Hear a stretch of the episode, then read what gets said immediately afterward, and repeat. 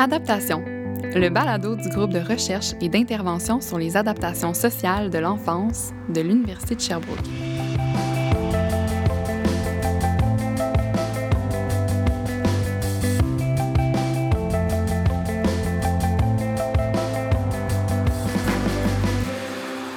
L'avènement des technologies numériques a drastiquement changé nos habitudes de vie.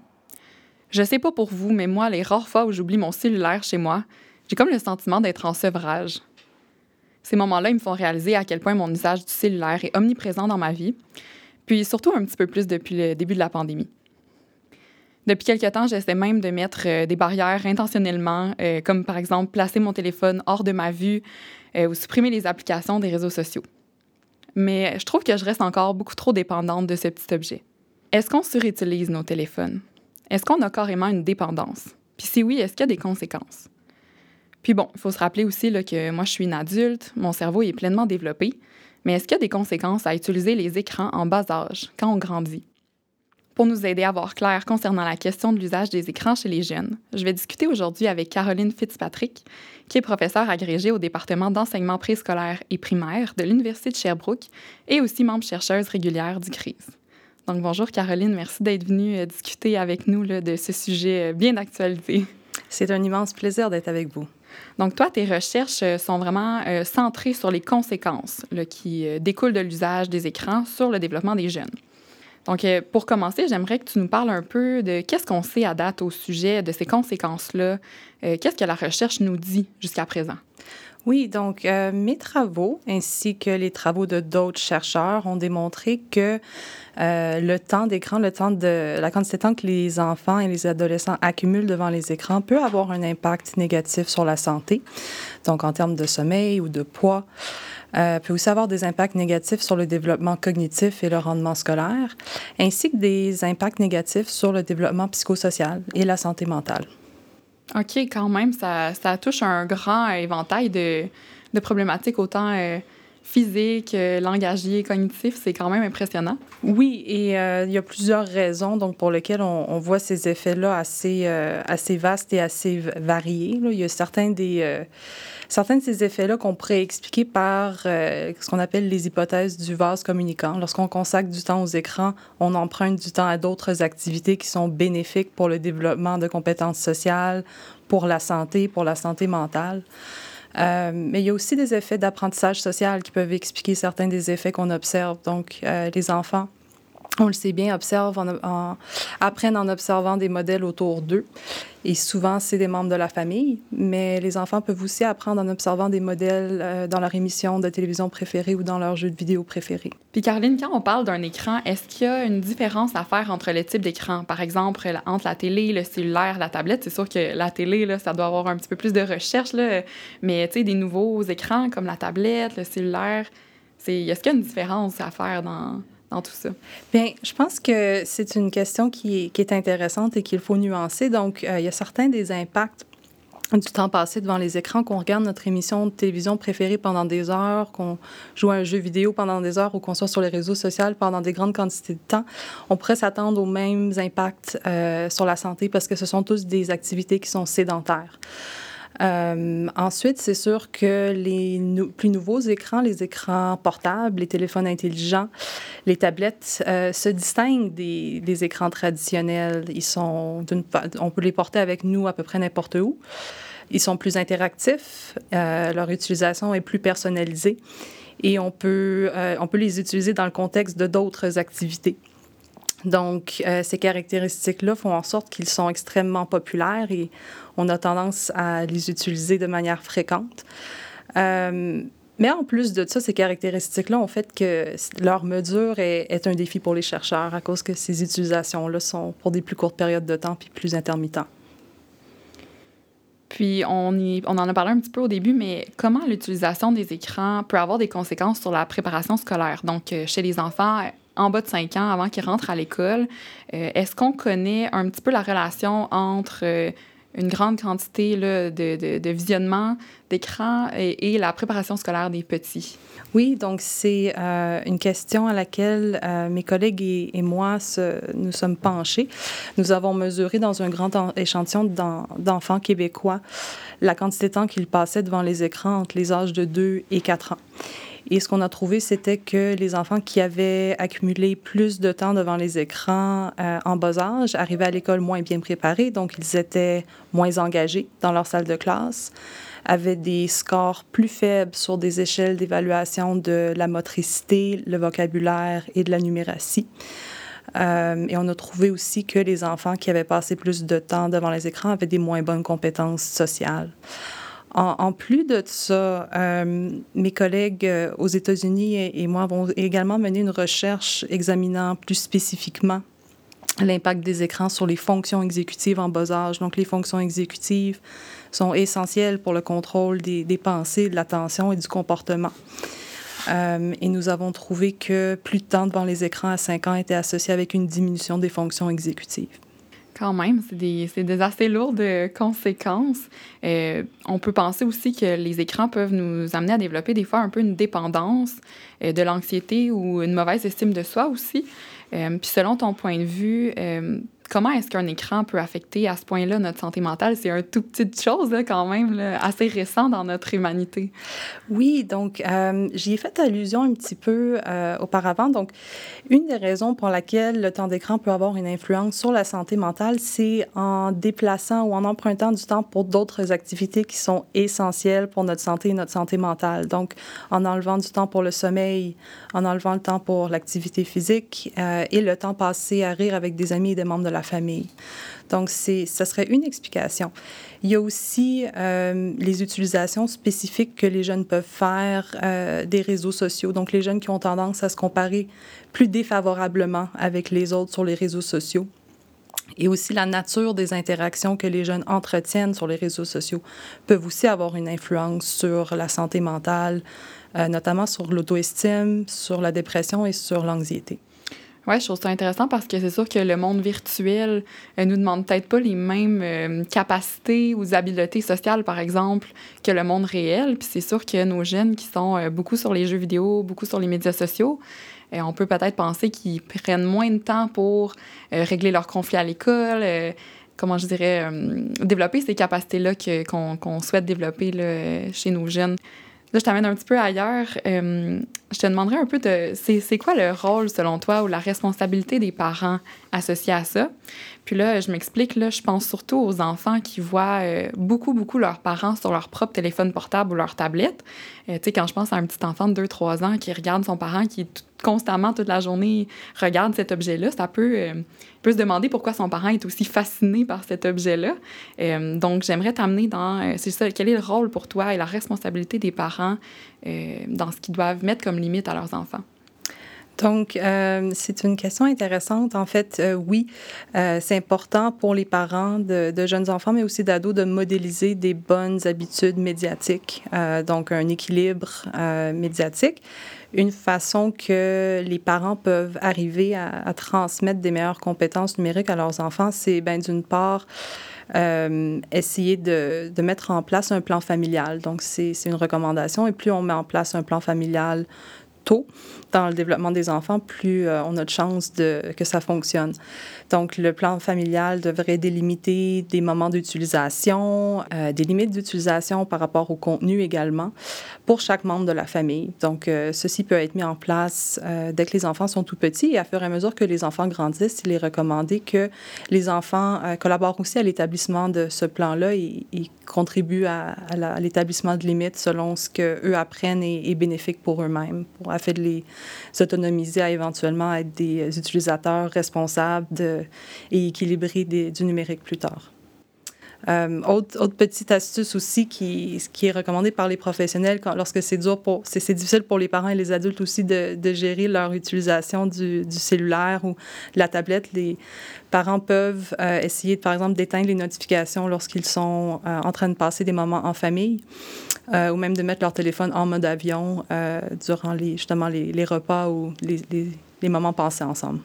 Oui, c'est ça, ça m'est venu en tête quand tu parlais euh, des peut-être des moments dans la journée qu'on le sait qu'on n'utilisera pas notre téléphone ou euh, les moments de repas, c'est vraiment un moment pour connecter, être ensemble. C'est vraiment des super bonnes euh, idées parce que je pense qu'il y a des petits parents peut-être anxieux là, qui, qui nous écouteraient aujourd'hui, un petit peu inquiets, puis ils ont besoin là, justement de, de balises comme ça. Euh, puis, tu sais, je, euh, t'amène aussi euh, vers plus les adultes aussi. Là, récemment, on, on, parle beaucoup du droit à la déconnexion pour les adultes qui travaillent, puis qui travaillent à la maison, puis des fois, c'est difficile de, de, mettre des limites aussi. mais on, pour les jeunes, ça reste souvent une punition, tu sais, d'enlever le temps d'écran. Euh, comment tu, euh, tu, pourrais nous donner un conseil euh, aux, parents justement pour que cette enlever le temps d'écran ne devienne pas une punition constamment pour nos jeunes, puis plutôt un moment pour se connecter? Bien, je pense qu'une stratégie, ça serait d'arrêter d'utiliser les écrans comme récompense. Puis je pense que ça, beaucoup de familles le, le font. Donc, lorsqu'on utilise l'écran comme une récompense, ben, l'inverse devient vrai. Le retirer les écrans devient une punition. Euh, ensuite, je pense que les, encore une fois, les parents peuvent modéliser des bonnes habitudes en montrant des, en délimitant leur, leur utilisation du, des médias numériques euh, et en parlant de, des bienfaits pour, pour eux de la déconnexion. Puis, tu sais, avec tout ce qu'on a discuté jusqu'à présent, on peut, euh, on peut comprendre qu'on connaît assez bien déjà les impacts de la surutilisation des écrans. Donc, j'aimerais ça savoir un petit peu, toi, ton avis là-dessus. Pourquoi tu penses qu'il n'y a pas encore un, meilleur encadrement pour euh, régir l'usage de tout ça chez nos jeunes, chez, dans nos familles?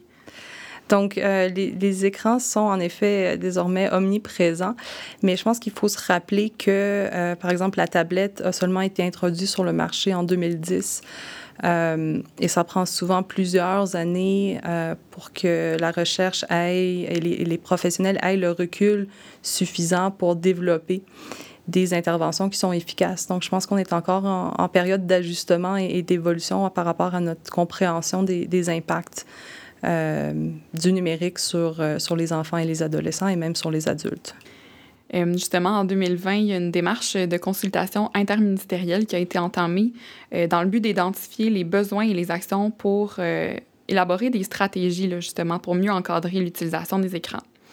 Euh, donc, une première consultation qui a regroupé euh, des experts dans le domaine, euh, dont tu as fait partie.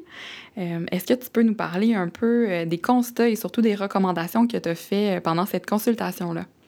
Oui, donc euh, j'ai présenté mes travaux sur euh, les enfants d'âge préscolaire.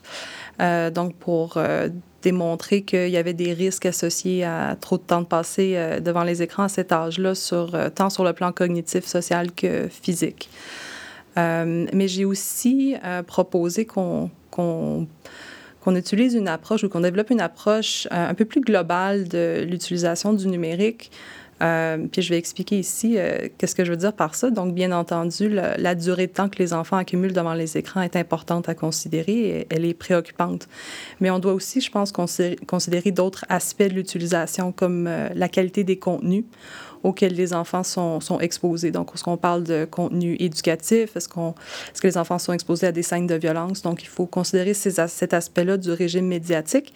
Et il faut aussi considérer, je pense, les contextes d'utilisation. Donc, les contextes peuvent faire référence euh, aux moments et aux endroits d'utilisation. Donc, euh, utiliser seul dans sa chambre à coucher juste avant l'heure du dodo euh, porte probablement plus de risques qu'une utilisation euh, dans le salon en, en début de soirée avec les membres de la famille.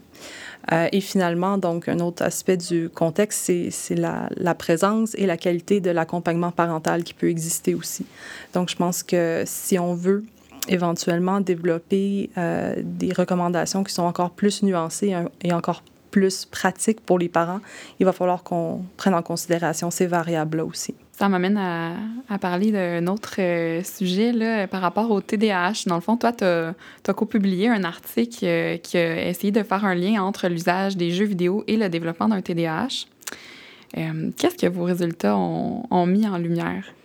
Donc, dans cette étude-là, on s'est basé sur un échantillon de 1400 jeunes québécois. On a mesuré à l'âge de 12 ans le nombre d'heures qu'il passait à jouer à des jeux vidéo par semaine. Et on a aussi mesuré des symptômes de TDAH à, 12 ans. Euh, et on a repris les mêmes mesures à 13 ans. Donc, on avait euh, deux temps. Et ce qu'on a trouvé, c'était que peu importe le niveau de symptômes initial de TDAH, les jeux vidéo à 12 ans étaient associés avec une augmentation des symptômes euh, de TDAH à 13 ans. Euh, on a aussi considéré la corrélation inverse. On a regardé si euh, peut-être que le fait d'avoir plus de symptômes de TDAH à 12 ans fait en sorte que le jeune joue plus aux jeux vidéo à 13 ans. Et euh, cette, ce lien-là ne s'est pas avéré significatif. Donc, il semblait être un lien qui allait seulement dans une direction. Avez-vous des hypothèses, des raisons qui expliqueraient ça ou vous n'êtes pas rendu là encore dans... C'est certain que on on n'a pas été en mesure de prendre en compte le type de jeux vidéo euh, auquel les jeunes ont joué. Mais notre hypothèse pour expliquer ces résultats-là serait que euh, les jeux vidéo sont très stimulants et euh, d'autres recherches ont démontré que les jeux vidéo peuvent stimuler de façon très intensive le système de la récompense. Mm. Et on sait qu'une dérégulation du, du système de la récompense, une dérégulation de la dopamine aussi sont associés avec le développement de symptômes d'inattention et de TDAH. Alors, où on se parle, là, on est encore en pandémie. Euh, même si la plupart des cours euh, sont revenus en présence, euh, il y a eu énormément d'enseignements en ligne dans les deux dernières années. Donc, selon toi, est-ce qu'il y aura des conséquences de ce temps d'écran beaucoup plus élevé que dû à l'école à distance que nos jeunes ont passé?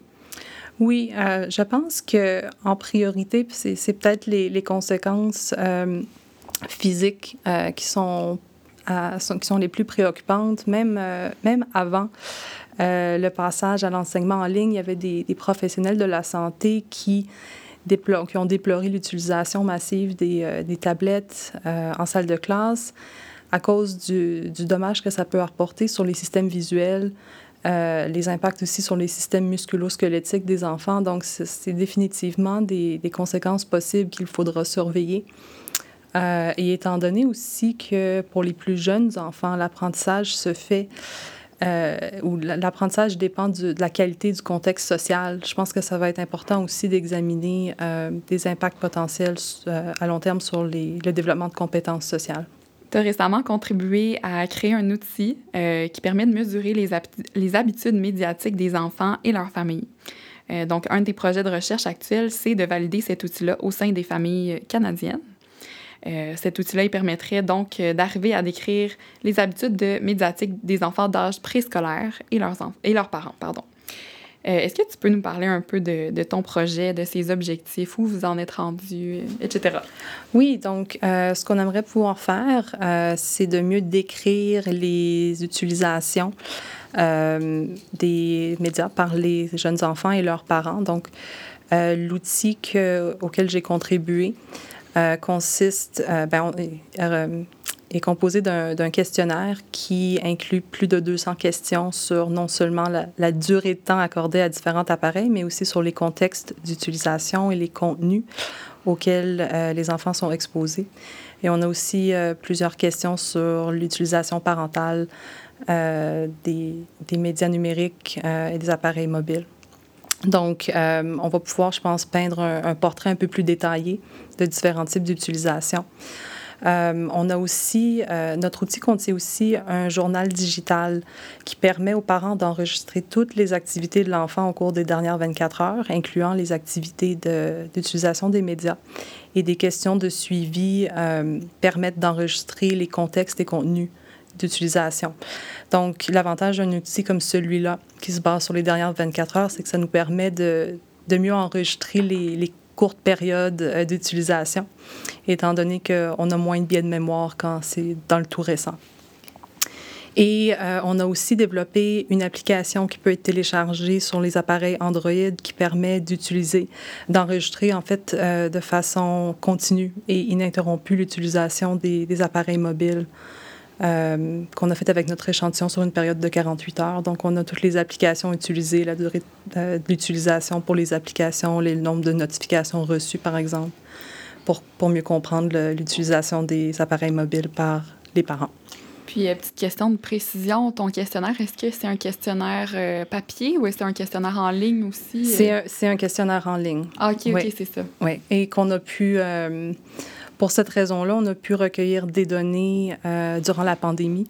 Initialement, on avait prévu euh, mener une enquête qui aurait une, composante en, présentiel, mais ça n'a pas pu être le cas.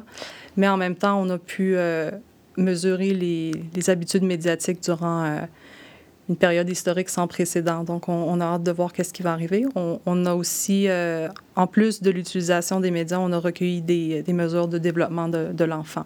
Donc, on va pouvoir explorer cela aussi. Je pense que ça va répondre un petit peu euh, aux questions qu'on se disait. Qu'est-ce qu'on fait avec ça? Pourquoi on tarde autant là, à, prendre des mesures? Bien, je pense que ton outil va vraiment permettre qu'on en connaisse mieux sur l'état de la situation actuellement pour euh, justement prendre des nouvelles stratégies puis prendre ça en main maintenant. Donc, super. Ben, écoute, pour les euh, dernières minutes du balado, je vais te poser quelques questions afin de guider les parents qui sont à l'écoute. Euh, première question, là, sûrement que tu t'es fait souvent poser. Euh, à partir de quel âge est-ce qu'on devrait laisser nos tout petits accéder aux écrans? Donc, euh, la recommandation des organismes de santé et pédiatriques serait aucun temps d'écran ou de le limiter le plus possible avant l'âge de deux ans. une exception peut être faite, par contre, pour les technologies comme Skype ou Zoom qui permettent des interactions en temps réel avec des membres de la famille ou des, ou des amis. OK, super. Fait que pas de temps euh, d'écran avant deux ans. Puis après deux ans, est-ce qu'il y a d'autres recommandations? Donc après, euh, entre deux et cinq ans, la recommandation, c'est une heure par jour. Et pour les enfants, ensuite, euh, d'âge scolaire et les adolescents, la recommandation est de deux heures par jour. Quelle stratégie t'aurais à donner à un parent qui souhaite, euh, dès le plus jeune âge de son enfant, instaurer des saines habitudes? Mais là, c'est sûr que tu nous as mentionné déjà modéliser, euh, faire euh, des, des, périodes vraiment dans la journée où est-ce qu'on se donne du temps d'écran, du temps de déconnexion. T'avais-tu d'autres idées ou sinon on y va avec ça? je pense que le, le plan familial, c'est vraiment un bon point de départ dans, dans nos données avec l'étude de Nouvelle-Écosse qu'on commence à regarder, euh, on a trouvé que euh, les parents avec les, jeunes enfants qui utilisent des, on appelle des, pratiques restrictives, ça sonne assez négatif, mais en fait, ceux qui, euh, qui établissent des moments spécifiques d'utilisation et qui gardent un, un, œil sur les contenus auxquels leurs enfants sont exposés, ces enfants-là passent moins de temps devant les écrans un an plus tard. Puis quand on va chez des enfants un petit peu plus vieux, là, nos ados là, qui sont souvent scotchés là, sur leur euh, téléphone cellulaire, est-ce que euh, nos interventions peuvent être un petit peu différentes avec nos ados, par exemple, qu'avec nos enfants? Oui, je pense que rendu avec les adolescents, c'est plus question d'autonomiser puis de, euh, de, les aider à eux-mêmes développer des, des bonnes bonnes compétences numériques. Euh, donc, euh, dans ce contexte-là, les parents peuvent euh, poser des questions sur les émissions préférées, les jeux vidéo préférés, les médias sociaux qui sont utilisés. c'est important, je pense, pour les parents aussi d'être sensibles au fait que les, les adolescents ne sont pas seulement en train de développer leur identité, mais aussi leur identité numérique. Donc, d'être critique par rapport à l'utilisation de TikTok ou la publication de selfies n'est pas la meilleure façon de créer des dialogues et des échanges. Donc, certains, euh, autre que ça, certains professionnels conseillent aux parents d'être euh, d'être amis ou de, rejoindre les réseaux sociaux euh, en ligne de, de leur, de leur adolescent.